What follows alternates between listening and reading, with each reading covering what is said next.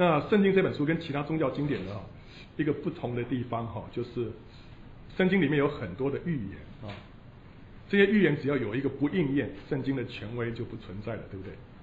好，所以这个蛮蛮有蛮蛮高风险的哈。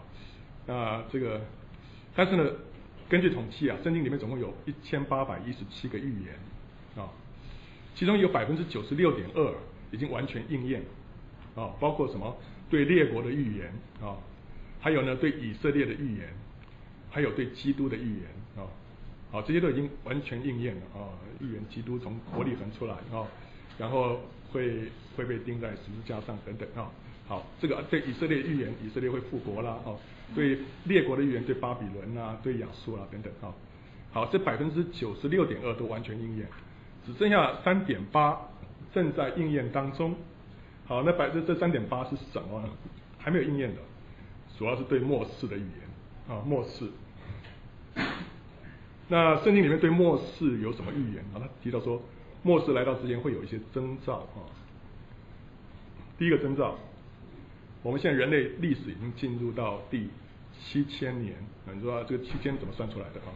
这个七千怎么算？OK，好，这个从圣经里面哈，你可以算哈，从亚当到基督啊，中间经过四千年，意思就是说亚当是在公元前四千年被创造的，啊，OK，那就啊，这这好像跟这个进化论不太一样，哎，是非常不一样啊。好，我们现在就看这个啊。圣经里面对于这个年代，它既然写的这么细哈，一定有它的道理在。我们都可以把它一年一年这样加加上去哈。所以从亚当到基督啊，有四千年。那这段时间呢，就是圣经里面所谓的旧约时代啊。那从基督到呃第一次来到他再来这段时间呢，叫做新约时代，对不对？这个大家没有问题。之后啊，基督再来之后就进到千禧年啊，千禧年就是有一千年的太平时代啊。那这个有一千年啊，之后呢，就是新天新地啊，整个整个这个地上所有的都被取代了哈，被新天新地所取代啊。所以从亚当创被创造，一直到基督再来啊啊，如果现在基督再来的话，那不是刚好六千年对不对啊？六千年左右，那再加上后面这千禧年的话，一千年，这不知道就七千年对不对哈？好，那这个七千年又又怎么样呢？呃，这可以跟创世纪第一章做一个对照。创世纪第一章啊，圣经说神用六天创造世界，好，然后呢，第七天就安息了，啊，对不对？好，那现在如果呃，另外还有一个彼得后书啊，说这个主看一一日如千年，千年如一日啊。好，所以这个用一千年对上一天。哎，你觉得这时候主耶稣再来，是不是蛮美气的？对不对？第七千年哈，呃，第第第七个这个一千年，就是千禧年，相对于安息日，第七天的安息日，前面神用六天创造世界，相对于前面的六千年，对不对？OK，所以呃，耶稣会不会再？再等一千年再回来，应该不会，对不对？因为这样的话，这这两个就不 match 了哈。好，那这个东西我们先先摆着哈。另外一个征兆，以色列复国哈，这个是很明显的一个例子。以色列上个世纪复国，耶稣曾经说啊，你们可以从无花果树学个比方，当树枝发嫩长叶的时候，你们就知道夏天近了。这样你们看见这一切的事啊，就该知道什么？呃，人子近了，正在门口了。我是在告诉你们，这世代还没有过去，这些事都要成就。无花果树是代表什么呢？代表以色列国。好，树枝发嫩长叶是代表什么？代表以色列复国。以色列从这个耶稣啊、被钉之后啊，那那个过了呃几十年之后，耶路撒冷就被毁了，圣殿被毁了。那以色列可以说那时候就被。以色列人就被被被分散到全世界各个地方去。好，那说你发现有一天呐、啊，当以色列复国的时候呢，就知道什么夏天近了，人子近了，人子就是讲到基督啊。好，所以主耶稣再来之前的一个征兆，很重要的征兆就是以色列要复国。以色列在一九四八年五月十四号奇迹般的复国，是在亡国了两千年之后，这是在世界上历史哈，没有找到第二个例子是像这样子的。亡国两千年之后，居然可以复国，那复国的条件非常的恶劣。他复国第二天，马上七个国家就来围攻他，啊，要把他赶下地中海。然后，但是他居居然反败为胜，那时候他的这个国防根本还没建立起来，哈。而且后来好几次发生中东战争，他一再得胜。这是一九四八年的独立战争，啊，呃，以一比七，哈，一个国家对七个国家反败为胜。那一九六七年发生一次六日战争，那时候是一个国家对三个国家，他先发制人哈，然后那时候他整个领土就就扩大很多，甚至于把耶路撒冷都收复。那个他们是以色列兵在这个哭墙的底下啊。然后一九七三年呢，发生赎赎罪日战争，那个时候是埃及还有叙利亚啊，埃及从南边，叙利亚从北边哈啊，趁着他们以色列人在过赎罪日的时候。大家在那边禁食祷告哈，就是呃在过节，所以就是发动这个突袭，结果以色列人就节节败败退。但后来呢，很多人就集中在在哭墙那边祷告啊，后来就发生神迹啊，发生神迹，结果南南北两边呢，后来就情势逆转啊。那这是戈兰高地这边哈被摧毁了一一叙利亚坦克，那西奈半岛那边也被摧毁了这个埃及的坦克。那这一场也是啊，后来反败为胜。好，这所以这个以色列复国，这是一个很重要的一个征兆。第三个征兆，末世快到来到，就是你会发现天灾人祸增加。主耶稣那时候在橄榄山上面坐着啊，门徒就暗暗的来问说：“请告诉我们什么时候有这些事呢？你降临和世界的末了有什么预兆呢？”耶稣回答说：“民要攻打民，国要攻打国，多处必有。”饥荒、地震，这都是灾难的起头啊！所以在这个世界末日之前，它会有很多的灾难。那这个灾难有什么特质呢？就像是生产之难一样。什么叫生产之难？就是富人的生产的时候，它它生产之前啊，会有阵痛哦。那但是阵痛的这个强度跟频率是逐渐增加的啊。那所以末世这个灾难的这个强度跟频率呢，也是一样，会渐渐的增加。你会发现啊，从大概公元两千年左右之后，这个这个灾难的这个频率跟这个强度，真的是越来越越大啊。这个是一九九九年台湾九二一大地震，两千四百一十五个人死亡啊。接着两千零一年美国九一一恐怖攻击，两千九百九十六人死亡。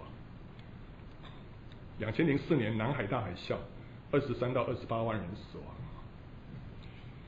两千零八年四川大地震啊，八万七千人死亡。两千二零一零年海地大地震，三十一万多人死亡。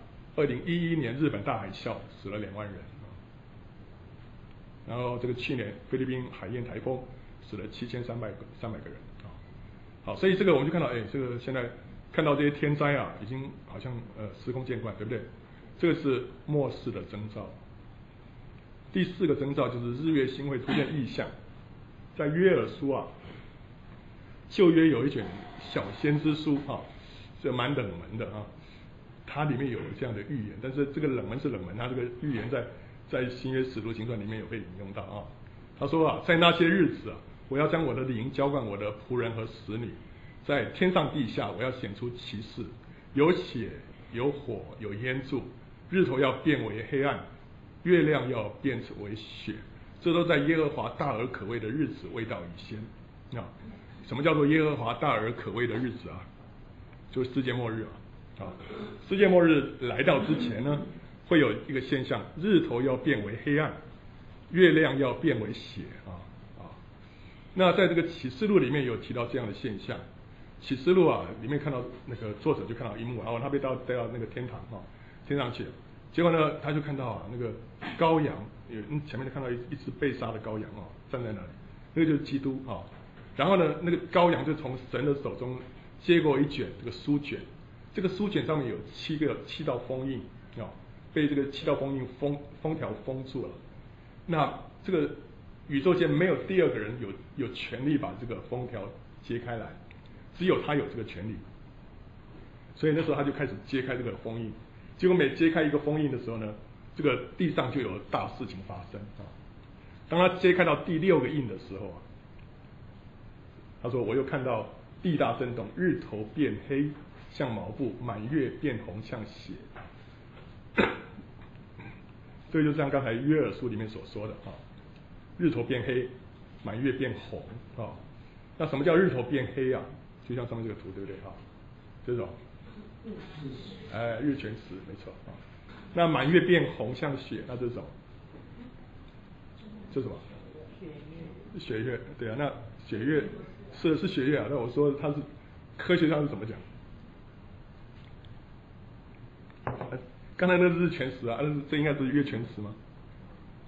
这月全食没错。那你会想说，月全食为什么还会看得到月亮？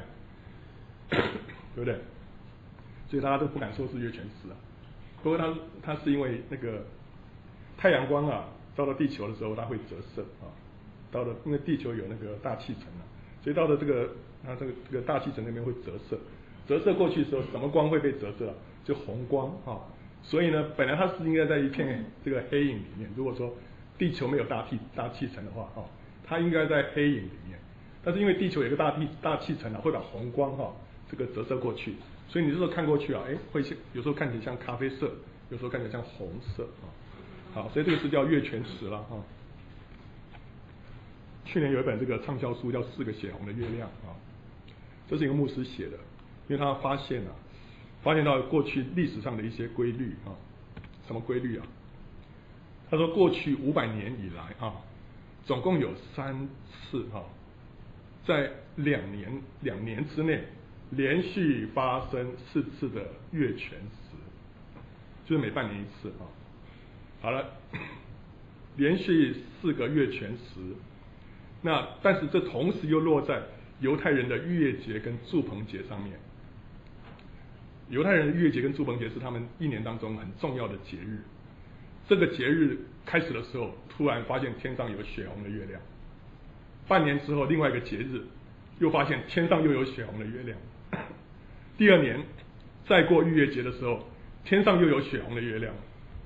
那那第二年的那个祝棚节呢，又发现又是血红的月亮。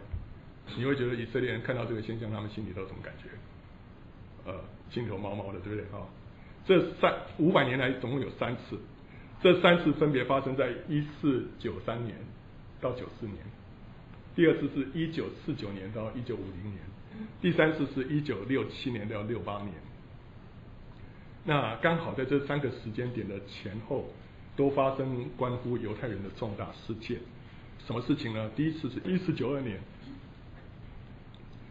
那时候西班牙驱逐了二十万的犹太人离开他们的家乡。那时候犹太人没有自己的国家，所以他们是分散在世界各地。那那时候有呃，西班牙是一个他们很大的一个呃聚居的一个地方。那那时候西班牙呃女王就下了一道命令。她说：“如果你们这些犹太人啊不改信天主教的话，一律要离开。”结果后来就驱逐了二十万的犹太人离开家乡。这当中啊，有数以万计的犹太人死在流亡的途中，有的是被强盗杀了，有的是被那个船主啊，就把你把你财财物拿了之后，把你推到海里面去啊。那对犹太人来说是一个很大的一个悲剧啊！一一四九二年，那是讲浩劫，浩劫啊！一九四八年。发生什么事？以色列复国哈，这个这事情很重要，对不对哈？然后马上就发生独立战争，第二年停火，正式政府成立。好，然后所以第二年开始就看到四个血红的月亮出现。第三次呢，在一九六七年发生六日战争，以色列人收复了耶路撒冷。啊，好，所以这个是你看到，哎，这个这个连续四个血红的月亮落在犹太人的节期，好像很。呵 很奇怪啊、对不对？都有发生重要事情。那下一次什么时候呢？下一次发生连续四次月全食，而且刚好是落在逾越节和出棚节的时时刻呢，是在二零一四年到一五年，就今年跟明年啊、那这也是整整整个二十一世纪当中唯一会有的一次。这当中呢，甚至也也会发生一次日全食跟一次日偏食。第一次就是在呃。这个两个礼拜前，对不对？哦，哎，大家如果注意电呃那个新闻的话，呃，这个呃《中国时报》啊，《联合报》上面都有报道啊。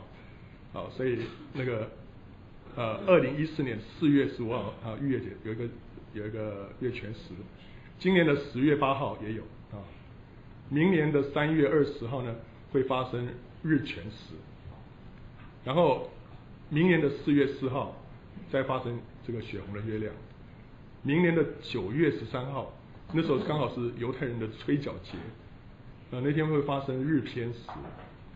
然后呢，明年的九月二十八号呢，呃，又会发生一次日呃月全食。好，这是二十一世纪唯一会有的一次。啊，那如果照前面那个规律来说呢，这一两年当中也，我们看看是不是会发生啊，呃，以色关乎以色列人的重大事件啊，好，那呃如果有发生一些很特别的重大事件哈。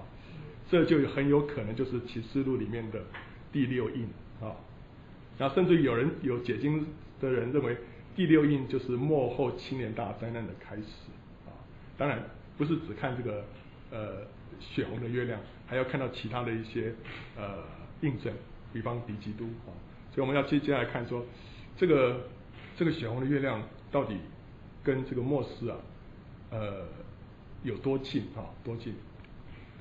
这个啊，到最后啊，会有七年的大灾难。刚刚前面讲的都是一些征兆，对不对哈？接下来就进入七年的大灾难。七年大灾难的第一个呃重要的一个迹象就是敌基督会出现。敌基督是一个人哈，所以在基督公开降临前七年哈，世界政坛上会出现一个啊具有极大魅力的领袖，他会跟许多国家签订合约啊。世界啊，看起来好像啊一一片太平，耶路撒冷的圣殿呢获得重建啊。下面这个是现在耶路撒冷啊，但以前啊，在这个呃以色列人盖圣殿的地方呢，后来圣殿被拆毁了，那现在是这么一个圆顶的金针寺啊，清真寺。那但是没有人把敢把这个清真寺给拆掉重建圣殿，因为这个 这个这么一做的话会引起世界大战。但是有一天啊，这个敌基督出现的时候，他居然有这个能耐哈，呃，让这个清真寺搬家，然后呢，这个圣殿获得重建啊，好，就是敌基督出现的一个征兆。但是在三年半之后啊，这个人会被杀，可能被暗杀啊，但之后他会奇迹般的复活，呃，以至于造成很大的轰动，然后获得更广大的拥戴啊。这个人复活之后啊，性情会大变。他就命令啊，变得更加的专制独裁哈。他会命令耶路撒冷圣殿里面的祭司跟贡献都止息，这个是圣经里面的预言哈。他甚至于会在圣殿里面设立自己的偶像啊，自称为神，凡不拜于这个偶像的都会被处死啊。那这个人的名字呢，如果把你的把他的字母转换成为数字的话呢，总和就是六百六十六。这怎么算呢？这个数。字母啊，当每一个字母都可以把它转换成为一个数字啊。呃，从拿英文来做一个例子哈，A 是一，B 是二，C 是三啊，这样一路下来啊。那 J 是十的话，K 就二十，L 是三十等等。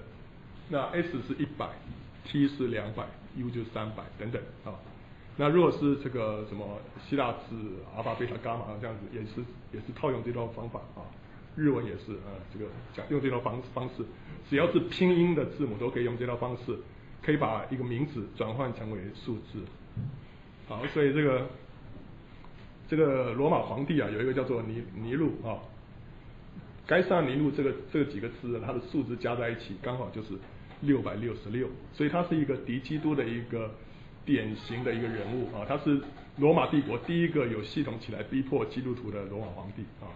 他被说为是一个疯子啊，啊，跟母亲啊，这个把母亲给杀了啊，然后就呃杀了很多人啊，这个是，然后把基督徒当当火炬哈，烧那个烧在御花园里面啊，当当灯一样啊，好，有人的时候曾经啊怀疑啊这个甘乃迪是敌基督啊，啊，因为他这个他这个哎他很有魅力，那同时呢也把这个呃。公立学学校里面的祷告废废止了哈，让让那个美国学校从那时以后，在公立学校不得啊向神祷告，所以有人觉得哎这个人很明显的很像比基督，后来他又被暗杀，对不对啊？可是如果你看看他的名字的话，就不太对了。John 是一百二十八加起来啊，甘乃迪加起来八百三十四，这两个加在一起就已经超过六百六十六了。中间那个就不要算了，中间还有个 Z 了，Z 的话这个就更多啊。那有人怀疑奥巴马是敌敌基督啊，啊，有些地方好像想，但是现在看起来魅力还不够啊，啊，那这个他的名字呢，加在一起是不是啊？这个这个是一百一十七啊，中间这个 Hussein 是五百七十二。奥巴马一百零四，加在一起已经七百九十三了，所以可见他也不是，对不对啊？所以还有另外还还等待等候这个人出现啊。那这个人出现，他会命令所有的人民啊，在右手上或者额上接受一个六六六的印记，可能是借着镭射手术或者植入晶片啊。所以凡不接受这个印记的呢，都没办法进行买卖。但是圣经上也警告说啊，凡接受这个印记的，最后都会被丢入。硫磺火湖，永远沉沦。好，所以啊，呃，到时候要做做买卖，一定要这样拿个手 去 scan 一下。如果你没有装那个的话，你就没办法买东西。那你要不要你要装？呃，装了，圣经说你就永远无法超生啊，这个是要丢入硫磺火湖里面。所以这个时候就是一个很大的一个熬炼啊。那在这幕后七年当中呢？灾难会加剧啊，会加剧，所以叫做叫幕后七年的大灾难啊。好，那个呃启示录里面有有提到，这个灾难当中啊，天使会七吹这个七个号，会倒下七个碗，那时候呢，灾很多灾难就降临下来 下来啊。好，那个呃刚才有说揭开第六印，后来呢揭开第七个印之后呢，天使就开始吹七个号啊。第一个号，地就被击打；吹第二个号的时候，海被击打；第三个号的时候，江河被击打；第四个号的时候，日月星被击打。这这当中啊，就有人认为说啊，这就是前三年半。然后这时候天上出现一只鹰啊，会呼喊祸灾祸灾祸灾，后面几个灾难就更大了啊。第五个号就有蝗虫的那种出现啊，啊会。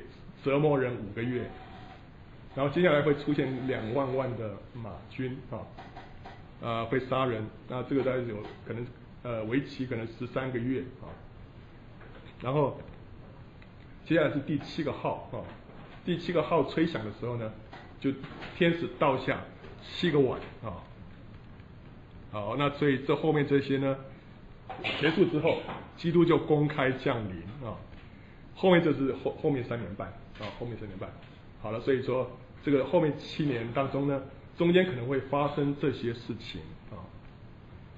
好，那对于基督徒来说，我们比较关心的是什么？然后反正灾难这么大，那我我我有什么出路吗？啊，我怎么样才能够得救？啊，呃，这当中啊，会对基督徒来说会发生一件事情，就是复活跟被提啊。什么叫复活跟被提啊？呃，好，我们来读，一起来读这段话。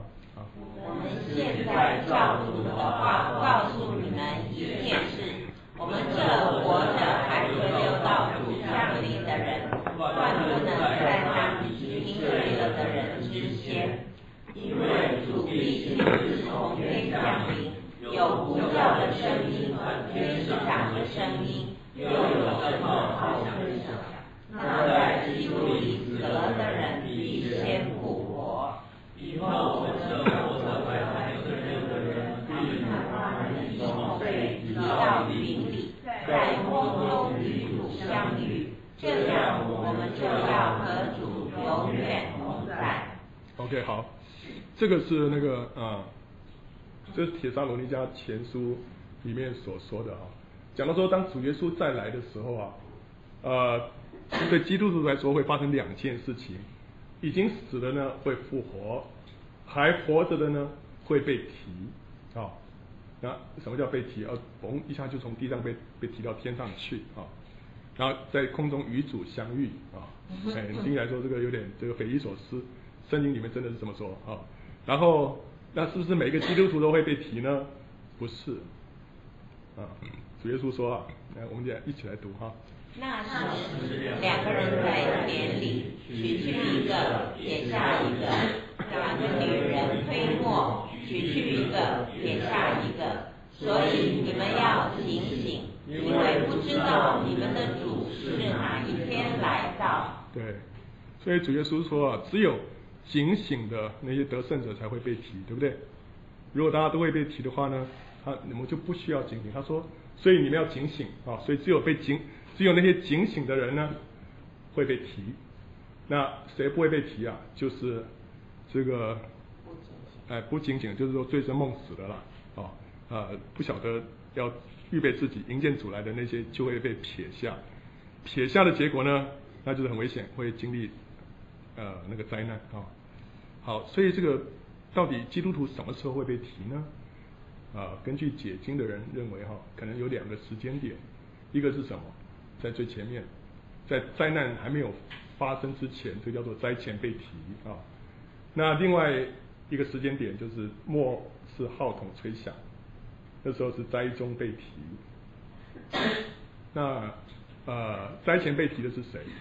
好，啊灾中被提的时候就是基督来迎接圣徒了哈。灾前被提就是那些得胜者啊，或者被称为是出手的庄稼。灾中被提呢，就是绝大多数的圣徒。呃，意思就是说啊，绝大多数的圣徒会在第一批被提当中被撇下。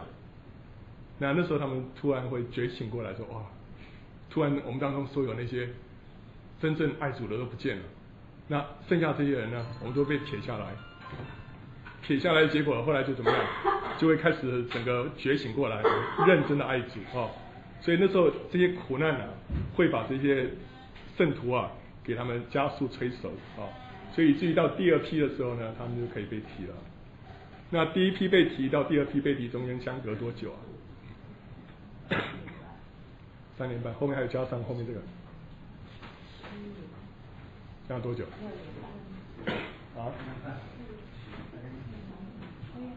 看得出来吗？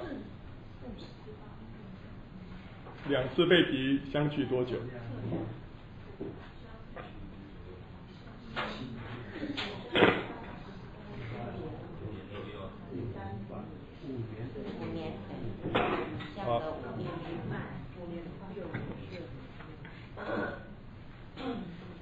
算出来没有？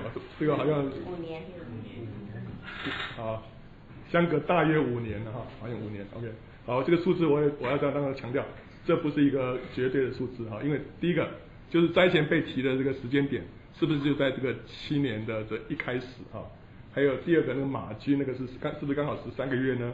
这个也是很可能是这样子，但是我们不敢百分之百的说一定是这样哈。但是如果是照这样解释的话，两次。被提呢是相隔差不多五年，五年的意思是什么？意思就是说你第一班车没有赶上的话，下一班车是五年之后，对不对？那五年之后，那这五年当中我们在干什么？在那边候车室等候？不是，这五年当中我们是在在高压锅里面等候，那时候就开始灾难了，灾难地上灾难会开始发生，灾难会让人爱主，对不对？平顺的日子，有人不会觉得爱主，但灾难会让一个人紧紧的抓住神。神啊，我平常我不需要神，这时候我一定要需要神了。当你觉得你需要神的时候，这时候你就里面就开始什么加速的成熟。所以当第二班车来到的时候，你就不会错过了，对不对？因为你经经过经过五年的训练了啊。好，这个是被复活跟被提。那你就想说，好啊，主再来的日子有这么迫近吗？哦，这个呃，前面这里说了哈，这个从这个以色列复国啊，他说你要看到这个当无花果树发嫩长叶的时候，你就知道人子近了。他我实在告诉你们，这个世代还没有过去哈，这些事情都要成就。这个世代还没有过去之前，这些事情都要成就，就从以色列复国开始哈。大概要经过一个世代，基督就会再来。好，所以那一个世代有多久啊？诗篇九十篇第十节说，我们一生的年日是七十岁，若是强壮可以到八十岁，但其中所经夸的不过是劳苦愁烦，转眼成功，我们便如飞而去啊。好，那这个啊、呃，这这个从这段话来看哈，一个世代可以解读为七十年到八十年，对不对？嗯。好，那从一九四八再加七十到八十，就基督再来，对不对？嗯。那是多久啊？二零一八到二零二八，对不对？七十到八十嘛。那我们再把它减减七年，什么时候七年大灾难会开始啊？就二零一一到二零二一之间的某一年开始，对不对？那我们现在已经二零一四了，好像还没有什么迹象啊。那我们再呃 wait and see 啊，呃，看这样的解释是不是是不是合理啊？好，那那那这套说法，这套说法，诶，有人说，嗯，这个很奇怪啊，这个是你发明的吗？不是，这个中国家庭教会有一个领袖叫林献高牧师啊，他有一他写了一本小册子叫《圣经中奇妙的数字》，它里面他就赞成这样的解解释啊，解释就是说，从以色列复国之后，经过一个世代一个 generation 啊，这个基督就会再来，而且这个一个 generation 呢，可能是七十年到八十年。另外，西雅图东区基督教会一个彭东平弟兄也是很有名的一个讲员，他也赞成这样的说法。有人说啊，我们不可能知道主耶稣什么时候再来，对，圣经里面有这么一段话哈，啊，我们一起来读哈。但那日子、那时辰，没有人知道，连天上的使者也不知道，子也不知道，唯独父知道。对，所以那个。如果有人在那边讲说，哎呀，主耶稣是什么时候某年某月某日会来哈？他说哦，这个绝对是异端哈，因为圣经里面主耶稣自己说啊，那日子那时辰没有人知道，but of that day and hour 哈，没有人知道哪一天哪一个时辰。但是呢，是不是表示说神不让我们知道说哪一个段可能的时间呢？也有可能神让我们大概知道，所以他讲到说，当无花果树发嫩长叶之后。哦，也许差不多一个世代左右，主耶稣就会再来哈。啊、有一个意象啊，德国有一个牧师啊，在两千零八年的时候，他看到一幅意象。那那时候他看到意象，他心里头非常震撼。那时候他心跳得很快，他觉得他快要死了。那时候主主主主就对他说了：“然后我的孩子别怕哈，你会活着继续宣扬我的作为。然后起来，回家告诉你所爱的人，让他们知道。”我儿子的再来已经迫在眉睫，在门口了。我正在震动每样事物，以便带我的百姓回家。我正从他们身上剥除掉一切会扯他们后腿或阻碍他们回家的东西。我就问主说啊，我要告诉他们什么呢？主说啊，告诉我的儿女，不要再被必朽的事物霸占，要更多花时间在不朽永恒的事物上，要寻求我，学习我的话。当趁着还有时间，互相饶恕，彼此和睦，不要再嫉妒别人，不要再指责彼此，不要互相控告或猜疑，乃要做自己当做的，还有所能做的事情。你要叫他们不再忙于一切不必要的事，不要再动不动就急着争自己的权益。从现在开始，我会保障你的权益，为你伸张公义。他说：世界，全世界即将发生。巨大的变化触及生活的每个层面，因此你要调整自己，要预备好。从现在起，没有一件事物会再跟从前一样的了。他说：“主的再来已经是迫在眉睫，在门口了。我们现在要改变我们的态度，不要再被必朽的事物霸占，啊，要更多的花时间在不朽跟永恒的事物上面。好，这是其中他在两千零八年。”所看到的意象啊，另外还有一个呃姊妹在南美洲的一个姊妹，她被带到天堂，被带到地狱啊。那是在两千零九年的时候，她说啊，我在天堂的时候，那时候两千零九年，耶稣告诉我说啊，我要再来是为着那些圣洁的人而来，是为了我的教会啊，我会很快就会再来啊。他说两个星期以前，这个可能是在一两年之后，主告诉我说啊，女儿，你现在所做的让我欣慰，因为那时候他就从那个天堂地狱回来之后，就是传扬神的道啊。他说：“你完成了我所交托给你的，但是不要告诉我的子民说我快要再来，而是要告诉我的子民说我立刻就来。”主再次说：“告诉我的子民，我立刻就来。”还有，我是为圣洁的人而来，告诉我的子民，只有圣洁的人，只有圣洁的人才可以见我。还有，不要沉默不言，要不断的宣讲。那我已经告诉你的。好，所以哎，这个两千零九年说主快要再来，隔了一两年之后说我立刻就来，所以你想说主再来是在一百年之后呢？啊，五十年之后吗？可能比我们所想象的都还要更近啊！我们要如何行才可以得救？如果你还没有信耶稣，要信主耶稣，你和你一家都必得救。不然的话，没有在在这大灾难当中，我们没有没有没有那个呃存活的可能。对基督徒来说，就是不要贪恋世界，要预备自己与主同行，以求在被提者的行列当中有份。对于儿女啊，如果你有儿女。如果你有儿女已经适婚，还没有对象，不要催他们结婚，啊。那如果你儿女已经结婚了，然后没有小孩，你不要催他们生小孩。为什么？为什么？为什么这么说呢？主耶稣说，当大灾难来到的时候，怀孕的跟奶孩子的有祸了，啊。这个时候，啊，不是生小孩子最好的时候时候啊。那如果他没有对象，也没有急着想结婚，你就别催着他赶快结婚，因为，因为没有太大意义。耶稣都快再来了，所以我们鼓励我们女儿啊，就就不要考虑结婚了。你这段时间就好好为主而活啊。那他的那些同学，我们也这样鼓励他们啊。有一句话，有一首诗歌啊，啊，信心看见真实。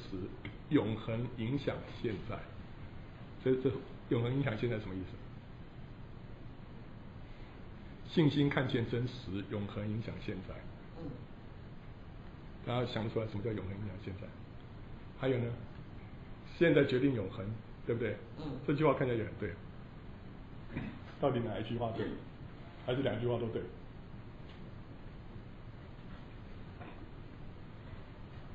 谁可以解释第一句话？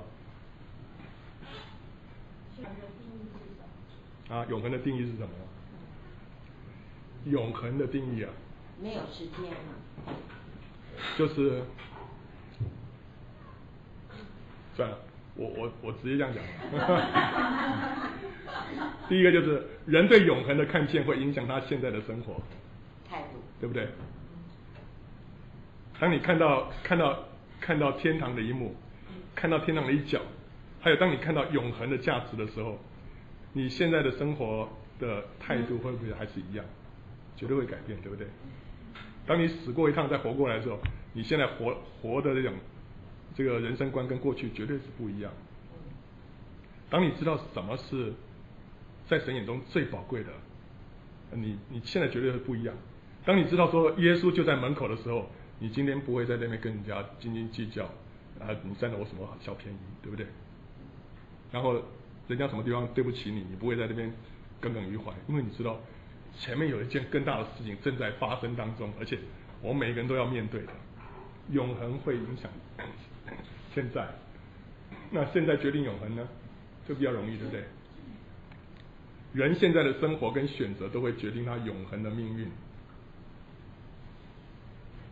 这个大家同意吗？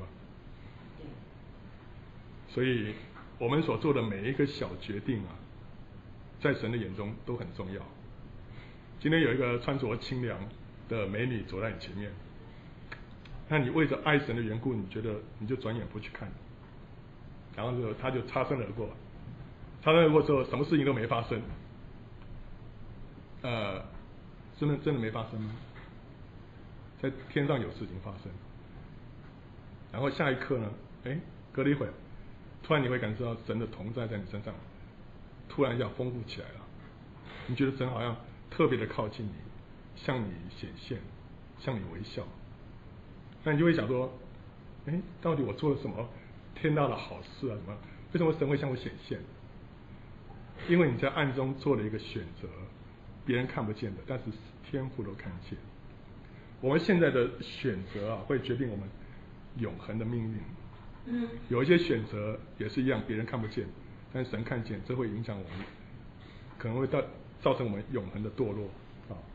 好，所以现在会决定永恒，永恒会也影响现在啊。我们现在呃，就像是福音书里面所说的，最后一批进葡萄园去工作的人呢。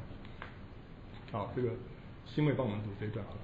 因为天国好像要清早去雇人进他的葡萄园做工，和工人讲定一天一钱银子，就打发他们进葡萄园去。约在四初出去，看见世上还有闲站的人，就对他们说：你们也进葡萄园去，所当给的我必给你们。他们也进去了。约在五正和申初又出去，也是这样行。约在酉初出去。看见还有人站在那里，就问他们说：“你为什么整天在这里闲站呢？”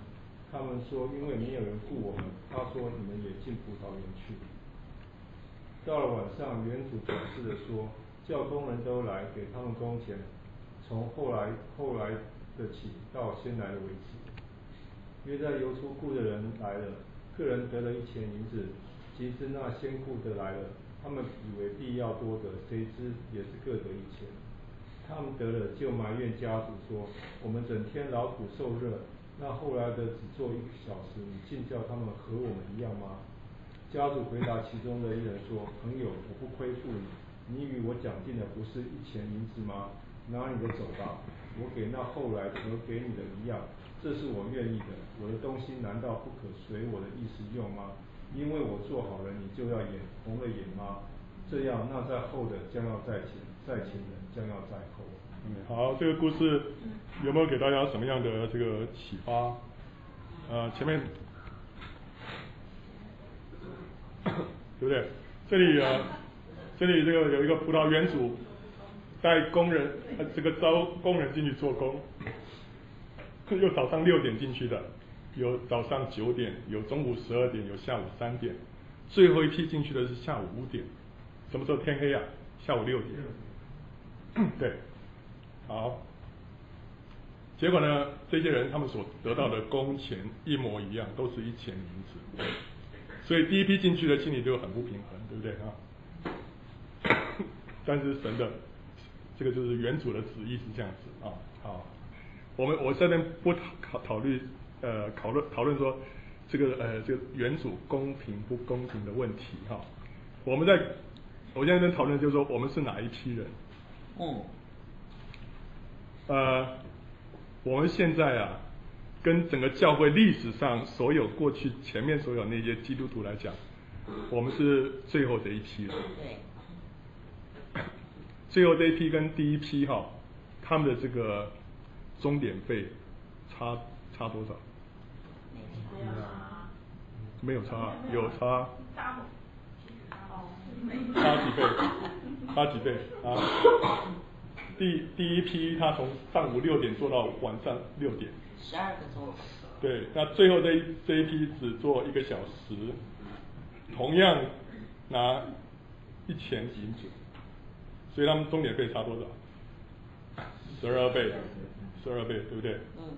好，所以最后这一批人的钟点费比第一批高十二倍，他他是十二倍。也就是所以说，最后这一批人他们的他们的时间是更加更加宝贵的高价，对，没错。前面的那个那个如果说是这个我的时间啊是啊是这个黄金，后面这批不仅是钻石，而且是是极高极贵重的这个这个这个钻石啊。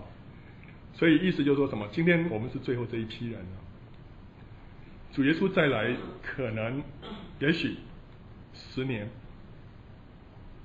你如果用花这往后这十年当中，认真的来追求神，跟随神，服侍神，你所得到的赏赐，是历世历代其他所有基督徒的至少十二倍，对不对？至少十二倍，照照这个比率来说是十二倍，其实我觉得是不值。因为怎么样？有人那时候呃花了他们一生的时间，仅呃这样跟随神。我们现在剩下没有多少时间了，十年好了。你认真的跟随神，你所得到的赏赐跟他们是一模一样，同样的冠冕。嗯。所以我们现在真的是不能再浪费我们的时间。我们现在现在我们用这个时间来追求神，这个这个他的这个单位时间的这个价值啊，比别人都高。同样，我们去挥霍这个时间，我们所挥霍的这个时间的这个价值，也是把钻石挥霍掉，也是人家的啊，要多少倍？对，好，OK，所以今天我要分享就到这里啊。呃，好了，呃，谁认为说我们的的这个啊这个诉求啊，嗯，就是鼓励大家啊提早退休，赶快。如果觉得说，嗯，听起来好像是我们是鼓励这样的话，举手。没有哦，OK，那就好。然后大家，嗯，这个搞错我们的诉求。我们的诉求是什么？生活的重心改变。嗯。对，你你可以在供应链继续的上班，但你你动机、你的心态完全不同。是为着主在这里上班。你在这边每一天的工作都是在敬拜神。也为着同事。对。你在这边是神把你放在这里的一个祝福啊，对，不再说为自己活，乃是为神活。所以当末次号筒，当当那个天使的号筒一吹响的时候，别人没听见，但你可以听见，因为你一直在跟神沟通。对。对。保持跟他的沟通。对，这要成为我们的一个生活形态。生活方式。对。对感谢神。OK，好，那我们做一个祷告好吗？嗯嗯。主耶稣，我们谢谢你们把今天所分享的这些话放在你的面前。阿门。主啊，我知道我们当中有许多人都是向着你有心的，这当中有许多是你的珍宝。阿门。是你所保爱的。阿门。主耶稣啊，你真的是让这些弟兄姊妹们被你自己的灵所调望起来，被你自己的话所激励起来起来。是。主让他们在空间院里面成为。主啊，你在这里的一群先锋啊，主耶稣啊，谢谢你，你真的在在这里面，你要呼召出一批极大的军队啊，主耶稣，我们赞美你，让这里的空气啊被这群弟兄姊妹们所改变。主耶稣啊，我们常常为这个地方祷告，主耶稣，我们也看到这里一直有改变。主，我们把荣耀归给你，你要纪念在这边忠心服侍的每一位弟兄姊妹。哦，哈利路亚！谢谢主。当有一天我们在你的面前，能够听到你说，你这又忠心又良善的仆人，可以进来享受你父家所有的呃荣耀，主，我们心里是何等的欢喜。求你把这样的祝福、这样的恩典赐给在场的弟兄姊妹。阿门。谢谢主，让他们的工作靠着你力上加力。阿门。让他们家里面也因着他们每一位而大大的被你翻转。谢谢主耶稣，你特别要得到下一代，让这下一代不是被这世界夺去，是的，还是要被你所夺得着。谢谢主，奉耶稣的名祷告。阿门。